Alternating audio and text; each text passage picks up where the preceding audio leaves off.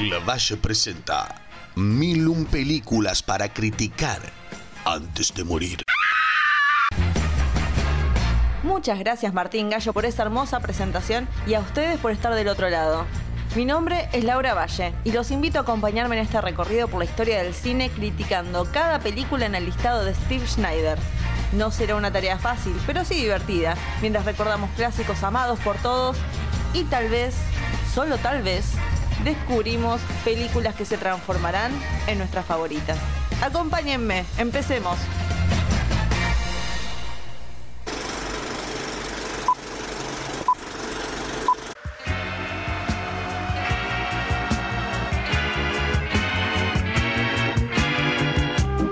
Me complace poder anunciar que en el día de hoy estamos celebrando Halloween, como corresponde obviamente, que no es ir a pedir golosinas a las casas eh, como hacen en Yanquilandia, sino viendo películas de terror. Y para este especial seleccioné cuatro películas que para mí marcaron al género, cada una a su manera. Vamos a dividir la crítica de a dos porque en sí tiene mucho en común, o sea, un par tienen algo en común y el otro par tiene bastantes cosas en común, así que por eso estoy dividiendo así. Medio raro, pero bueno, ustedes síganme la corriente, pasémosla bien.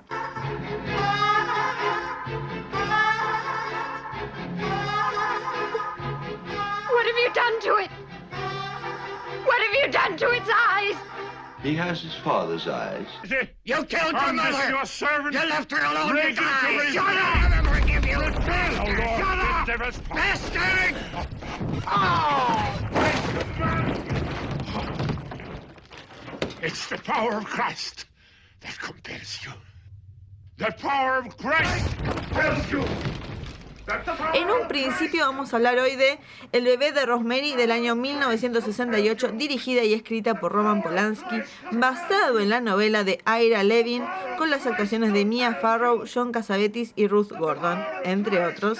Y también hablaremos de The Exorcist, o El Exorcista, del año 1973, dirigida por William Friedkin, con guion de William Peter Blatty.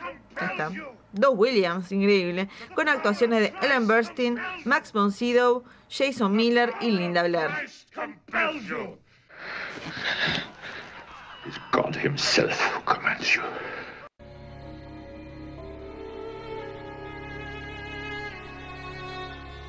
Desde lo superficial es bastante obvias las similitudes entre estas dos películas. Ambas hablan del demonio y causaron estragos en la época que salieron. Es sabido que durante el exorcista la gente se desmayaba directamente en el cine. Lo tenían que sacar con una ambulancia, siempre hay un quilombo. Y el bebé de Rosemary, los espectadores salían de la película detallando cómo se veía el bebé, cuando en realidad es sabido que nunca aparece en escena. O sea, la gente estaba tan loca que se había hecho una idea de cómo se veía ese bebé. Pero lo que más me atrajo para hablar de estas películas en particular no es el terror en sí, sino lo bien formados que están los personajes. El género siempre, el género de terror siempre fue subestimado eh, por Hollywood en general como un simple truco para asustar. Como voy a ver esta película para asustarme y nada más. Pero estas historias son mucho más que eso. En este caso, las protagonistas, las dos, son madres, soportando lo imposible por sus hijos. Ellen Burstyn es tan buena actriz y podemos sentir su dolor al ver que no puede hacer nada por su hija, que, ve que está enferma, no sabemos de qué, pero realmente la desesperación de una madre soltera, que encima el padre de la chica no le da pelota, eh, viendo la lucha de esa mujer de buscar hasta lo imposible, hasta buscar un exorcista por su hija. Que esa realmente es la tragedia y el terror, el sentir que ponerte en el lugar de ella, decir qué haría yo en esta situación, cómo me manejaría y no saber qué haría uno. Lo mismo podemos decir de Rosemary. Que para mí eh, lo peor de la película no tiene nada. La parte que la viola el demonio no es nada comparado con esa sensación de imaginar eh, el hecho de que alguien que vos amás y en quien confías te traicione de tal manera, te entregue directamente como un sacrificio y la impotencia en varias escenas que Rosemary está diciendo la verdad y nadie la escucha o la tratan de loca Es realmente un momento de desesperación y cuando sus amigos la ven también sentís esa desesperación de que alguien que le crea, que es algo con lo que uno se puede sentir identificada, de decir, quiero decir mi, mi verdad y que no me crea nadie y que me traten de loca encima o que me acusen por lo que estoy diciendo. Sin estas bases, el terror puede funcionar. O sea, cuando llegamos a la parte del demonio, cuando llegamos a la parte de que, de que drogan a Rosemary o el exorcismo en sí, el terror puede funcionar. Pero esto que les menciono, esta base de, de personaje, de historia, es realmente lo que las lleva a otro nivel, al nivel icónico que tienen hoy en día.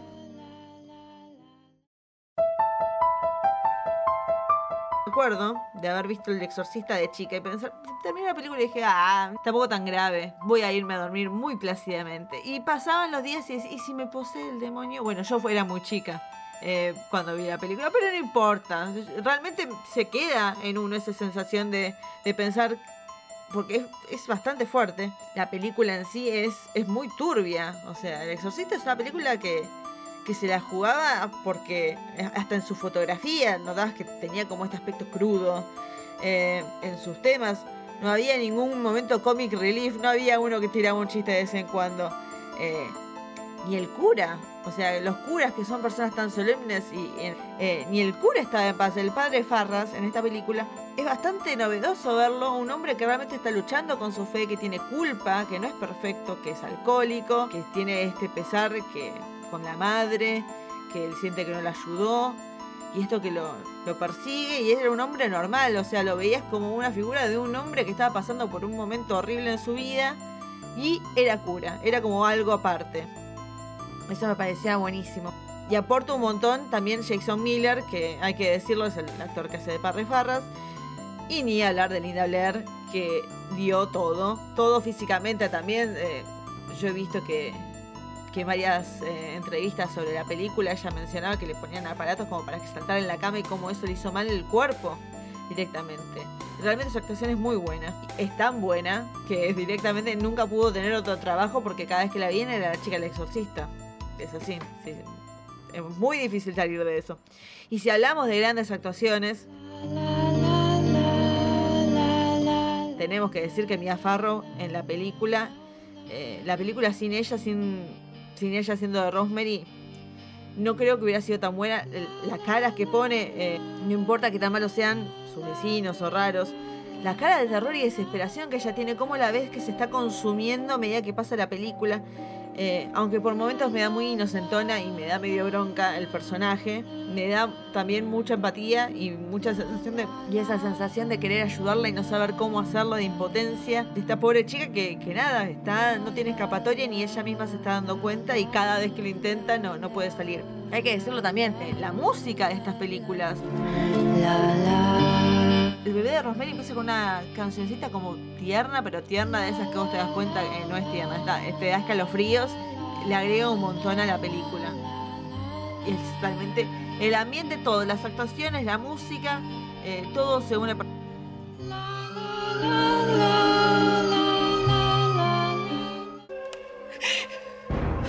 Surprise, Sydney.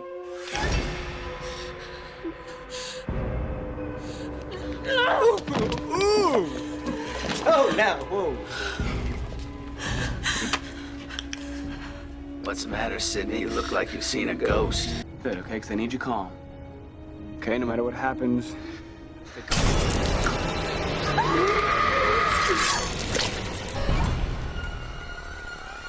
Y ahora vamos a hablar de dos películas que aparecieron en diferentes momentos donde el género parecía muerto. Muchas veces pasa que hay un género como el western, como el musical, como el terror, que parece que se quedó encasillado, se vuelve rutinario. Esa sería la mejor manera de decirlo. Uno ya, ah, la misma película de siempre.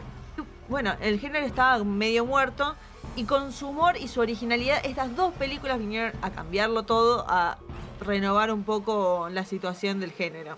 Estoy hablando de Scream del año 1996, dirigida por Wes Craven, con guion de Kevin Williamson y actuaciones de Ned Campbell, Courtney Cox y David Arquette. Y por el otro lado, The Cabin in the Woods o La cabaña en el bosque del 2011, dirigida por Drew Goddard, con guion de él y Josh Whedon, protagonizada por Kristen Connolly, Chris Hemsworth y Frank Kranz, entre otros.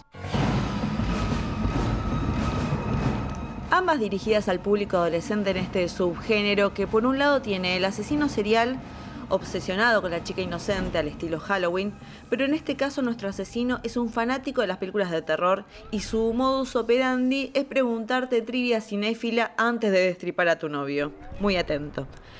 Y por el otro lado, la película de monstruos o entes malignas, donde los protagonistas se van a un lugar alejado de la sociedad y sin querer invocan un mal mayor como en el caso de una película al estilo Evil Dead. Pero en este caso los chicos son solo una pequeña parte de una operación mucho más macabra que involucra al mundo entero. Pero empecemos con Scream, que utilizó todos los clichés del cine de terror de la época, se burló de ellos y les hizo homenaje todo al mismo tiempo. Me acuerdo cuando la vimos de chica con mis amigas y era algo que no habíamos visto antes, se sentía extremadamente fresca eh, para lo que estábamos acostumbrados. No me quiero imaginar la gente que ya venía de, ver películas de terror desde mucho tiempo antes que nosotras, pero después de verla todos hacíamos referencia a las reglas del terror, eh, algo que menciona Randy, esto de decir voy a volver en un poco y eso es como tu sentencia de muerte que te van a matar en la próxima escena. O lo de la virgen que no podía tener relaciones porque si eras virgen y tenías relaciones, te morías. Los personajes mencionaban cosas típicas del género que se venía haciendo, pero finalmente lo decían, eh, se decía en voz alta, no era tácitamente estas reglas, se decían, y después les terminaban pasando. Como en el momento donde el personaje de Jamie Kennedy, Randy, está mirando Halloween y le empieza a gritar a la pantalla, date vuelta, está gritando a Jamie Lee Curtis que tiene al asesino detrás, mientras que al mismo tiempo nosotros estamos mirando que tiene él al asesino atrás de él a punto de matarlo, lo que nos hace a nosotros gritarle a él que se dé vuelta. Ya Wes había querido hacer referencia al mundo de las películas y mezclar realidad con ficción en La Última Pesadilla, que fue su último su última película relacionada con Freddy Krueger.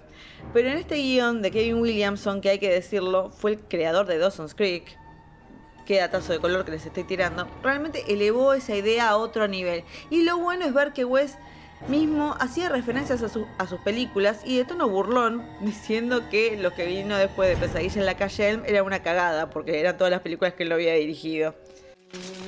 Nightmare on Elm Street. Is that the one where the guy had knives for fingers? Yeah, Freddy Krueger. Freddy, that's right. I like that movie. It was scary. Wow, well, the first one was, but the rest sucked.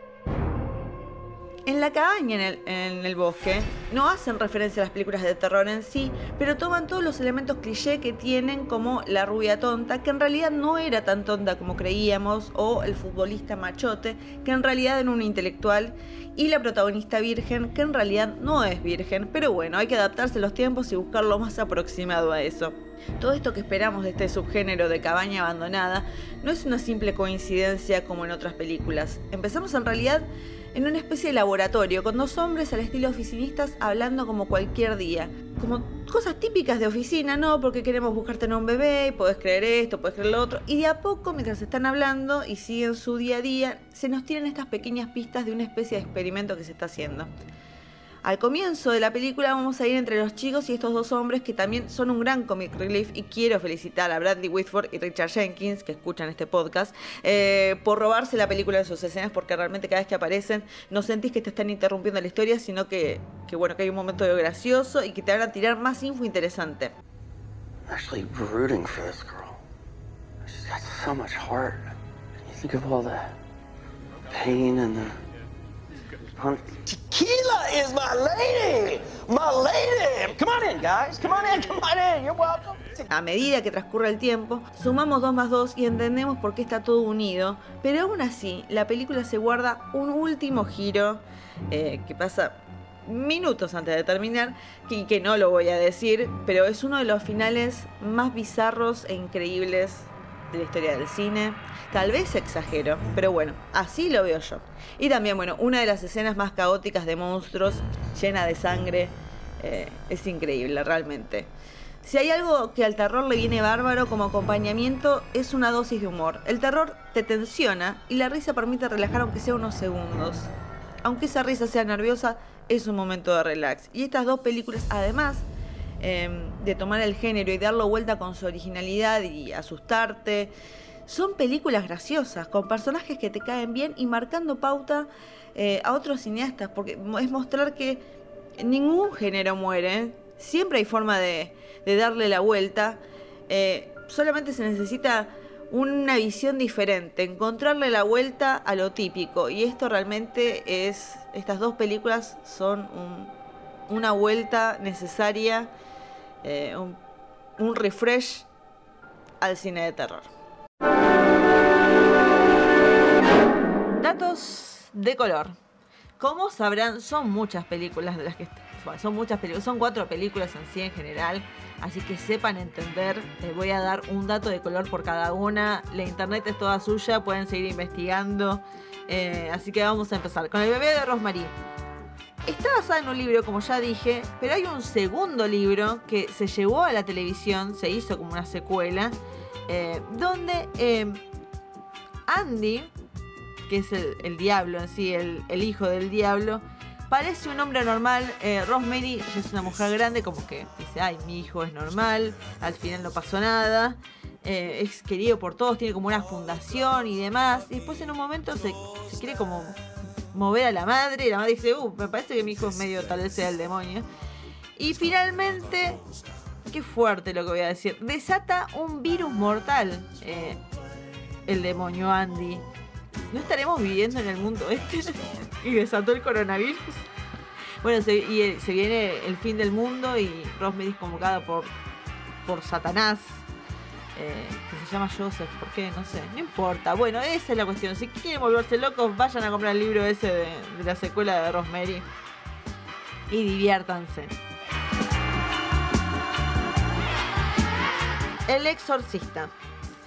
Jason Miller tuvo una discusión con el director William Friedkin porque para un momento que el, padre Farras tiene que estar asustado, agarró y disparó un arma cerca del oído de él para conmocionarlo. Y él dijo, yo soy actor, no te preocupes. No me tenés que hacer estas cosas para que yo me haga el asustado. Muy fuerte esa dirección, ¿eh? Mal ahí, William. Scream. La fiesta final... ay, o sea, la película empieza con los asesinatos y Sidney Prescott... eh, tratando de sobrellevar muchas situaciones hasta que se hace la gran fiesta en contra de este toque de queda que dieron del pueblo. Y es una escena dura. No me di cuenta, pero dura bastante ese final. Porque es una fiesta, pasan diferentes cosas, muere mucha gente. Se tardó en filmar toda esa parte 21 días y al final de la filmación de, de esas escenas en particular se entregó una remera a los del equipo técnico diciendo yo sobreviví a la escena 118. Y La cabaña en el bosque, el guion de esta película que yo dije es muy original e increíble. Se escribió solamente en tres días. Se encerraron Drew Goddard y Josh Whedon. Estaban frustrados porque no podían hacer sus proyectos y escribieron este guion en solo tres días. Realmente increíble. Qué, mal para cualquiera que escribe un guion saber que pudieran hacer esa genialidad en tan poco tiempo. Pero bueno, está bien, bien por ellos, son genios. ¿Qué se le va a hacer? Para recomendar. Voy a tratar de recomendar acorde al, a la temática de estas películas y hablando del diablo, hablando de esto de familias, eh, cierta tragedia más allá del terror. Tengo que recomendar lo que probablemente sea una... No digo que es mi película favorita por el simple hecho de que no la puedo ver nunca más, pero es una gran película y se llama Hereditary de Ari Aster con la gran actuación de Tony Collette y Gabriel Byrne. Es una excelente película. O sea, yo puedo decir, es la película que más me conmocionó. Ustedes tal vez la ven y dicen, esto no es nada, pero realmente a mí me conmocionó de una manera que dije, nunca más voy a ver esta película. Y dicho y hecho, hasta ahora cumplí mi palabra y no la pienso ver nunca. Eh, pero véanla, véanla y asústense ustedes también. Em, Get Out de Jordan Peele con Daniel Kaluuya y Catherine Keener está dentro del rango de películas de esta nueva ola que vinieron a revolucionar. Eh, Jordan Peele es este tipo que venía de la comedia y se metió lleno con el terror y tratando de hacer comentarios sociales. Es una película con comentario social muy fuerte. eh, con humor, con ori- originalidad. Bueno, ganó el, el guion a- ganó el Oscar a mejor guion original, que es algo bastante novedoso para una película de terror, que se la reconozca de esta manera. Y creo que está más que merecido. Es una gran película y la recomiendo. Seguramente ya la deben haber puesto en el listado nuevo, eh, porque debería estarlo. Y como ya dije, eh, después de Scream vinieron un montón de películas. Eh, hay otra más que fue escrita por Kevin Williamson, que sí, es un género adolescente, es medio boludona, pero a mí me encantó cuando la vi de chica. Eh, la vi un montón de veces hasta que compré el VHS y después nunca más la volví a ver. Que es Sé lo que hicieron el verano pasado, de Jim Gillespie, con Jennifer Love Hewitt, Sarah Michelle Gellar, Freddie Prince Jr. y Ryan Phillippe. A mí me encanta. Si quieren, si quieren pueden hacer, vean Hereditary y después véanse lo que hicieron el verano pasado. Así se destiende por completo. Esa es otra opción posible. Pero realmente todas estas películas que mencioné hoy son joyitas eh, del séptimo arte. Tal vez es lo que hicieron el verano pasado, ¿no? Pero qué lujo poder hablar de ellas. Realmente, qué gran género el del terror.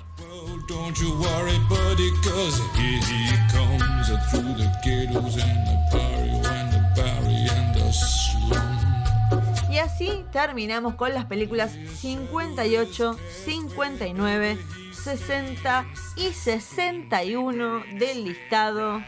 Qué lindo número, el 61, no sé por qué, pero qué importa. Eh, grandes películas, clásicos del género.